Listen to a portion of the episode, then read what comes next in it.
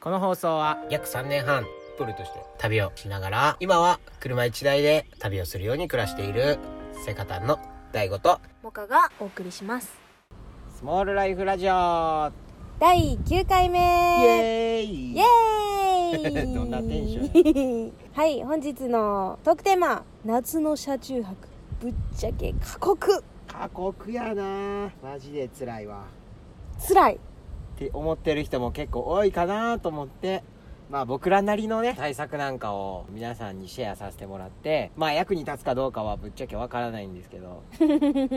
まあこういう風に過ごすといいんかなみたいな感じでお聞きいただければと思います夏の車中泊が過酷って何がさ過酷やっぱりこの暑さとかやなジメジメするしさまあそやなやっぱ朝起きた時とかで無性に暑ってなって起きたりとかもするしそやな屋根があるところとか影になる場所で駐車して寝てたらそこまでなんやろうけどてかそれでも暑いなうん影で寝てても暑いな、うんだからもう影じゃないところで目覚めた時にはもがちゃんがうわーって言うあーって感じで目覚めるなで俺が慌てて「あああああったあったちょちょちょちょ待てな」っつってこう一瞬エンジンつけたりとか慌てて換気しだすっていうのが最近のモーニングルーティーンだな、うわーって言うもんな私、うん暑いなーいちゃんっつっうてんもうその声がもう暑さを倍増させるか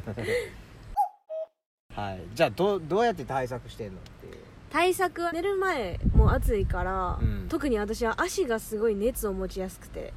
寝る前とか足が、うん暑いよねみんなかなこれ、暑いしムズムズするみたいうなんね、暑いねめっちゃだから足元から扇風機を充電しながら切れやんようにまあ何回か紹介してるあのコンパクトデスクファンやなうん山善のあれ最強やなあれはまあそうやなだいぶ涼しい、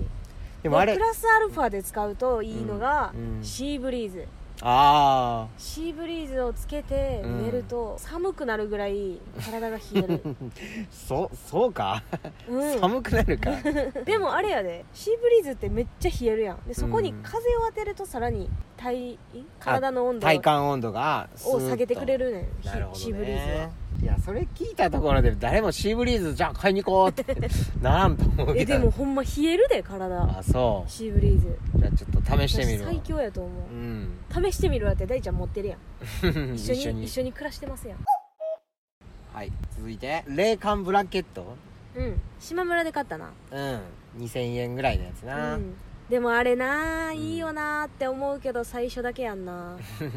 最初の10分ぐらいはお お冷たい冷たいってなって朝う起きたらめっちゃ熱ってなるもん、うん眠りにつくまでにもう布団を剥いで寝た方がいいっていう最近俺布団かぶってないけどな私もかぶっ てないあとは布団かぶらずシーブリーズを体中に塗りたくって 扇風機を当てて寝るとああとはあの網戸作ったな、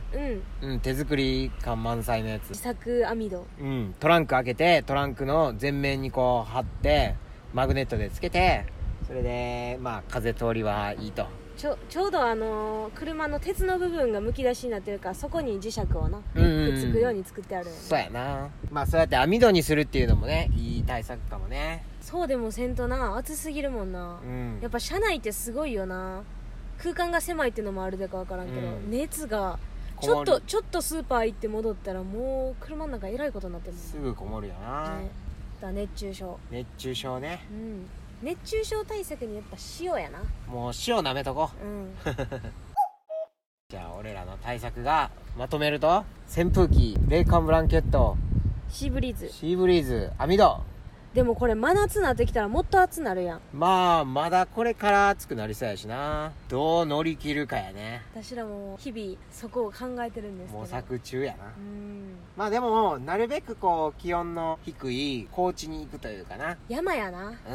やっぱ街中は厳しいわアスファルトの都会熱みたいなのすごいもんな、すごい山行ったらさ結構こうんう影が多かったりするし、山の方涼しいし、うん気温も下がるしねそうやなだからもうせっかくもうそこは車の最大のメリットやなうん自由にどこでも行けるっていうのが最大のメリットやからそこを生かしつつそうやね涼しい場所に行きましょはいうそれに尽きるそうやな夏を乗り切る方法はこんな感じで熱中症とかに気をつけてね頑張って乗り越えましょうもうちょっと大きいバンやったらねエアコンとかもつけれるんやろうけど、うーんちょっとタントで